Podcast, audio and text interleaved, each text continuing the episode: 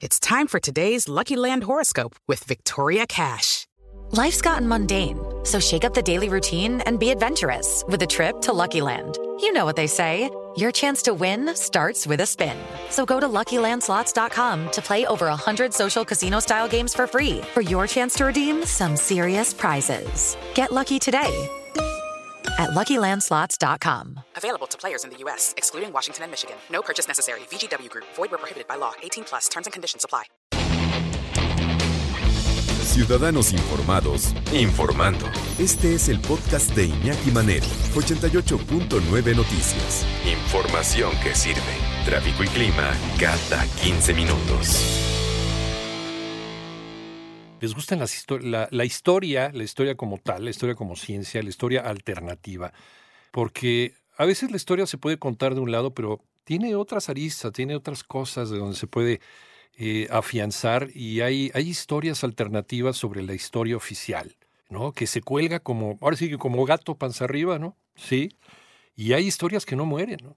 Como por ejemplo, esta que tampoco se niega a morir, esta, pues yo lo llamaría un poquito más que leyenda, sobre la causa de la muerte del benemérito de las Américas, Benito Juárez, que nos enseñan en la escuela que falleció pues, de una gina de pecho, ¿no? Pero desde el mismo siglo XIX ya se empezaba a comentar otra cosa. Entonces, pues, ¿qué falta? Pues falta la imaginación, falta la creatividad y falta, pues, desde luego, la, la maestría de una persona que sabe relatar para poder armar pues, un libro que no lo puedes dejar, la verdad. La asesina de Juárez su nombre se convirtió en leyenda, su crimen cambió la historia de México, de Mónica Hernández, quien está amablemente ha, recibido nuestra llamada aquí en 88.9 Noticias. ¿Cómo estás, Mónica? Qué gusto saludarte. Hola, buenas tardes. Encantada de estar aquí escuchando estas maravillas de, de halagos y de compartir esta pasión por las leyendas que, que hay tantas en México y que siguen tan vivas. Y, y, deseamos que esta es más que leyenda, porque estaba de boca en boca, incluso en el mismo momento de la muerte de Benito Juárez, se empezó a fraguar la leyenda de que, de que no necesariamente murió por, murió por esto. ¿Cómo te encontraste con, eh, con todas estas historias y cómo las empezaste a armar, Mónica? Gracias. Mira, primero, ah, saludos a todo el mundo que nos escucha amablemente, a toda tu gente por estarme invitando a ti, por supuesto. Primero, primero me encontré la leyenda de Justo Armas. Sí. y yo dije, está rarísima y sobre todo que me puse a buscar fotos en internet y pues está muy raro. La verdad es que está muy raro, pero ahí se quedó. Me leí una novela acerca de esta historia de Justo Armas en El Salvador y de dónde aparece el personaje, cuántos años vive, a qué se dedica y sobre todo sus enseres. Tenía pues platos, vasos, copas, muebles de Maximiliano I de México. Pero ahí se quedó. Cuando yo visito Querétaro, hay un barrio en Querétaro que se llama La Carambada y preguntaba qué era la, fábrica de Hércules de hilados, todavía existe, hoy es un centro cultural. Y preguntaba qué era, ¿no? Dice, no, pues es una mujer bandolera, una Robin Hood que le quitaba a los ricos para darle a los pobres.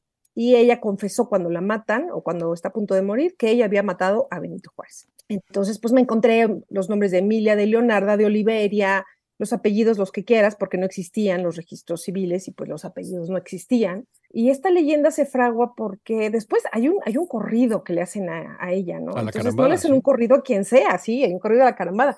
Entonces era un personaje importante en esta zona y en esta época. Y es verdad que, como dicen los que estudian criminología, ¿no? O sea, yo tenía el, el, el arma que era el veneno, que tú buscas 21 y en internet y dice, dícese del veneno con el que mataron a Benito Juárez. Así dice, ¿eh? búscalo, la gente lo busca en internet en su navegador de este favorito y ahí le va a salir sí, 21. Y ah, tenía el cuerpo del el cuerpo Benito Juárez y tenía muchos enemigos Benito Juárez. Estoy platicando con la autora, con la escritora Mónica Hernández Mociño y su más reciente novela, La asesina de Juárez, en donde nos presenta pues algo que a lo mejor para muchos eh, lo escucharon por ahí de, ¿no? En algún momento que su abuelita se lo platicó en estas, eh, en estas charlas, ¿no? En, estas charlas en, la mesa, preparando un cafecito de olla. Eh, y, la abuelita, a lo mejor, o la bisabuelita, que desciende de alguna persona que conoció a Maximiliano o a Carlota o al, o al mismo presidente Juárez, supo, se enteró y de ahí fue pasando la historia de generación en generación, pero de que sobrevivió esta, esta historia alternativa de la famosa veintiunilla, la Asclepias curasábica, como le llaman también los botánicos, pues hay, hay algo, ¿no? Como, dice, como dicen los clásicos, de haberlo, haylo, Mónica Hernández. Y nos comentabas, nos platicabas y nos habíamos quedado en que, pues en esa época había gente que no quería ya Benito Juárez y ya veía con malos ojos a Juárez, también por sus ideas de, de, de quererse reelegir en el poder. Uno de ellos era, era el mismo Porfirio Díaz. ¿no? Sí, fíjate que esta parte es la que más me interesó de la historia. Sí. Hoy tenemos la imagen de un Benito Juárez como el gran hacedor de la patria, como que todo el mundo lo quería como se le quiere hoy, y eso no es cierto. En Sí. su día era muy detestado, porque el grueso de la población era eh, familias conservadoras que comían juntas, que iban a misa, que estaban en contra de todo este tema que yo creo que fue muy positivo para el país, que era la des- desamortización de los bienes de la iglesia. Ahora, el tema de echar a las monjas y a los curas a la calle, que no pudieran vivir dos en la misma casa, Sí. pues era más complicado porque todo el mundo tenía una fa- un familiar que era cura o, o era monja. Era, las monjas se dedicaban no solo a las escuelas, sino también a los hospitales, eran las principales enfermeras, y los curas pues eran como sagrados, ¿no? Entonces no se le quería, en el, en- y eso es lo que yo quería un poco retratar, ¿no? Que en su tiempo no fue el hombre querido, adorado. Ah, si le ponemos un poco de contexto, las últimas elecciones que gana ah, Benito Juárez, Sí. votan menos de 10.000 hombres ilustres. Cuando te digo hombres es que solo eran machines. Y Sí, no ilustres participan. quiere decir que eran, eran este, ilustrados, habían- eran muy proamericanos. Estos tratados de Campo y el otro que andaba dando las Baja Californias, pues son reales, esos, esos sí son Sí. documentos históricos. Entonces, y querían sacar todo lo europeo, ¿no? Entonces, estaban a, en- no a favor de la familia, que es un tema que en México siempre ha sido muy fuerte, sino a favor de las ideas y de todo esto. Entonces, de los 10.000 hombres o menos que votan, votan 4.000 por Benito Juárez. Está Ujú. demostrado que fue el primero que embarazó urnas, que votaron los muertos, que sobornó gobernadores y senadores para que votaran por él. Ujú. Entonces, pues no es esta imagen que nos la ponen así impoluta, ¿no? Eh, Sí. sí. Tenemos la, la- eh, ah, per- perdón, en esas mismas elecciones, ah, Lerdo Tejada gana tres mil y pico votos y, y Porfirio Díaz mil y pico. De hecho, te digo, tenía muchos enemigos. Dentro de los mismos liberales ya estaban muy en contra de él por reelegirse, reelegirse, reelegirse. Uno de ellos era Díaz, porque se dice que que mandó matar a Félix Díaz, al hermano de Porfirio, fue Benito Juárez, porque también era un militar muy reconocido. El verdadero héroe de, la- de la, de que los franceses se fueran de México fue Porfirio Díaz. Sí, de acuerdo. ¿Cuántas calles no hay llamadas 2 de abril? Y no se le reconoce, ¿no? Entonces es este, de hecho, mismo le tenía mucha envidia, porque también era oaxaqueño, pero era alto, guapo, era joven, cosa Sí. que Benito Juárez ya no tenía. Un mixteco y un Entonces sí zapoteco, tenía los muchos enemigos. indígenas. Sí, sí, sí. Y ya le tenía mucho celo y mucha envidia. Entonces, cuando le entrega la Ciudad de México, que ni siquiera quiso izar la bandera, Porfirio es cuando echó a los franceses. Porfirio Díaz ni lo saluda, ni lo voltea a ver. Entonces, sí, sí había mucho celo. Tenemos la tendencia en México de no verle defectos a nuestros héroes. Y también la misma, en la misma línea, no le vemos virtudes a nuestros enemigos, ¿no? Y eso está, está mal, porque la gente pues no es ni blanca ni negra. Entonces, aquí este, este Benito Juárez que sale en esta historia, pues es uno más humano, ¿no? Que así como hizo cosas muy buenas con muchas leyes, hizo otras terribles como lo de perpetuarse en el poder. Y esa es una de las razones por las que se dice que incluso los mismos americanos ya no lo querían ver vivo, porque era la única manera de acabar con él. Entonces sí tenía muchos enemigos. Y una de estas leyendas, pues es la de la bandolera. Sí. Entonces yo tenía que buscar ¿Por qué una mujer diría yo maté a Benito Juárez? ¿Por qué me querría vengar de él? ¿no? ¿Qué le hizo este hombre a esta mujer para que quisiera deshacerse de él? Y me encuentro pues a un personaje que pues hay varios nombres, no hay ninguno fijo, no hay ninguna imagen, existía la fotografía, y me encontré con pues un supuesto novio que mandan matar, que queda del lado de los que pierden y ah, pues ella se desquita porque no le, le perdonan la vida a muchos soldados menos al suyo. Sí, y, y es eh, dentro de, Entonces- de los que acaban en el, en el Cerro de las Campanas, se supone, ¿no? Junto con, eh, con Miramón, junto con Mejía, junto con Maximiliano. El tema es que históricamente, lo que sí se puede documentar, ahora sí que siempre hay otros datos, como se dice ahora, Sí, claro. lo que sí se puede documentar es que hubo unas cuantas cosas raras, anormales. O sea, el juicio, ven- este Maximiliano no va al juicio, dicen que tiene diarrea y lo tienen guardado, Sí. no se presenta. Luego dicen que es porque él pues es muy orgulloso y él no se va a presentar en un tribunal ahí de gente más baja que él, ¿no? De menor este, categoría. Ajá. Lo tienen encerrado, lo tienen aislado, solo lo visita el doctor y un cura. Después lo van a fusilar el 16 y cambian la fecha de fusilamiento para el 19. El 19 lo van a fusilar a las 10 de la mañana, que lo van a sacar del- del- de la iglesia de, capu- de capuchinas, pero ¿qué crees? Lo sacaron a las 5 de la mañana. Entonces, cuando la gente va y se acerca para ver que lo saquen, pues ya no estaba. Y luego lo sacan y le cambian al pelotón de fusilamiento para que nadie lo hubiera visto. Entonces, hay como cosas muy raras. La madre, cuando recibe el cuerpo después de seis meses, porque Benito Juárez no dejaba que lo Sí. mandaran de vuelta a Austria, la madre dice, ese no es mi hijo. Sí, no Entonces, hay como muchas cosas que se prestan para la leyenda y claro, para armar una novela pues con, de ficción, ¿no? Porque esto es ficción. Sí, No desde nos luego. y- y- de, de ese tema. Y el cadáver en el transcurso desde Querétaro hasta Ciudad de México eh, se cayó varias veces. Bueno, fue, una, fue un desastre, eso está comprobado históricamente. Entonces llegó verdaderamente irreconocible y todo lo que le hicieron al cuerpo, y eso también se presta mucho para jugar con, con, esta, con esta historia, Mónica. Claro, no, y es verdad que el, el, primero que lo embalsama le corta pedazos de todo para venderlo. Sí. Y le hacen unas fotos para venderlas como estampitas. Sí. Y la gente las compra. Entonces, claro que lo dejaron irreconocible y pues lo único que se sabe es que era un hombre alto. Ahora, es verdad que Maximiliano era muy calvo y el que se pone en la foto, porque hay una foto de un cadáver de metro 90, 90 y pico, pues que no cabe en la caja, le rompen las piernas para doblarlo y meterlas, etcétera. Ah, pues lo único que tienes que es rubio, pero luego eh, no encuentran ojos azules porque no hay y le ponen unos ojos cafés de una santa que está en una iglesia. O sea, realmente fue pues a la mexicana, ¿no? Puro parche y puro, puro desastre.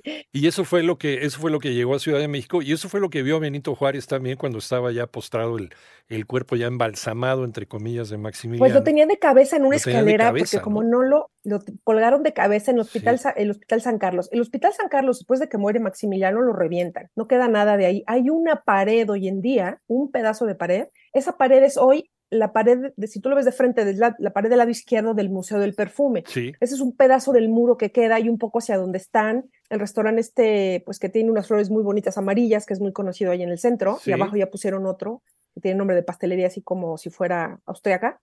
y eso es lo que queda de ese hospital, ¿no? Entonces, incluso después de muerto, ya cuando lo mandan en la misma fragata que es la Novara, en la que ellos llegan a México, es la misma en la que lo mandan de regreso, pues destruyen ese hospital, que es donde lo embalsaman. No lo embalsaman, realmente lo escurren porque está todo podrido y escurre y escurre y, y, tiene escurre. Que escurrir ahí... lo ponen de cabeza. Ugh.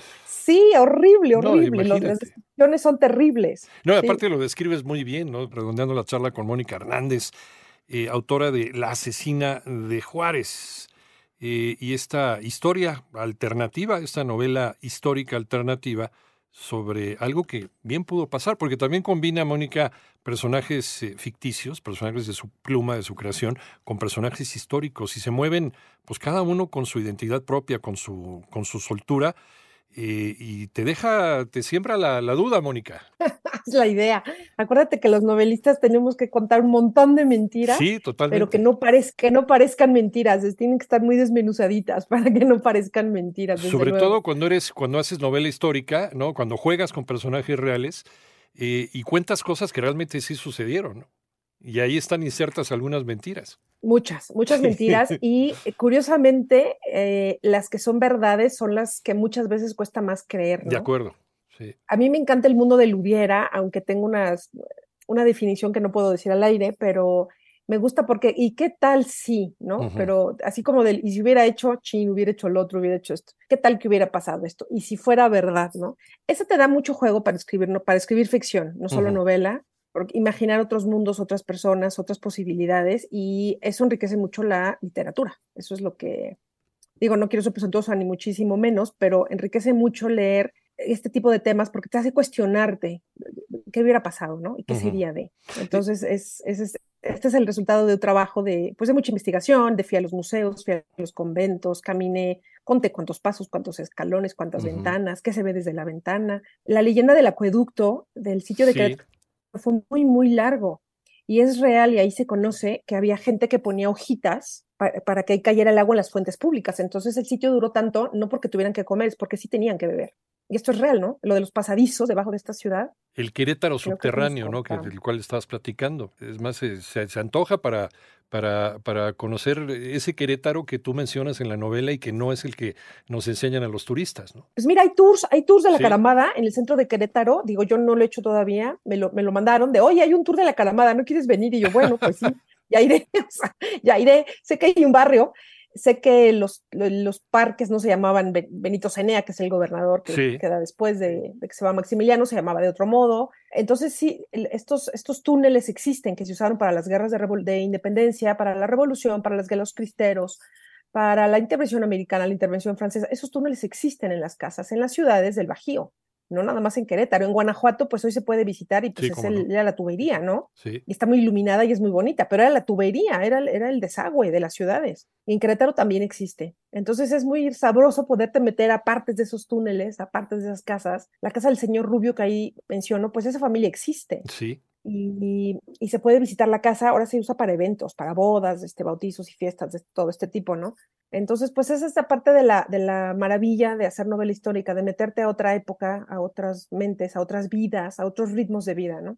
Sí, y, saber cómo vivían. A veces nos quedamos con esa curiosidad de qué pasaba dentro de las casas en los siglos anteriores, en el siglo XIX, cómo iban al baño, este, cómo era su día a día, eh, qué cosas tenían que hacer ellos que nosotros ya no tenemos que hacer gracias a la tecnología, en fin. Entonces sí nos metes, sí nos metes dentro de ese universo y si quieren saber más, eh, pues lo dejan uno picado sobre quién era Justo Armas, ¿no? Para estar averiguando a ver y, y qué pasa con esta, con esta veintiunilla, con esta planta eh, qué puede suceder, porque es una planta que está, está bien estudiada también por Mónica y los efectos que puede producir y, por, qué, por qué se teje la historia de la muerte de, Benito Juárez con eh, la intervención de esta, de esta planta. En fin, en fin, todo, todo este tipo de cosas hiladas con gente que realmente sabe contar historias, como el caso de Mónica.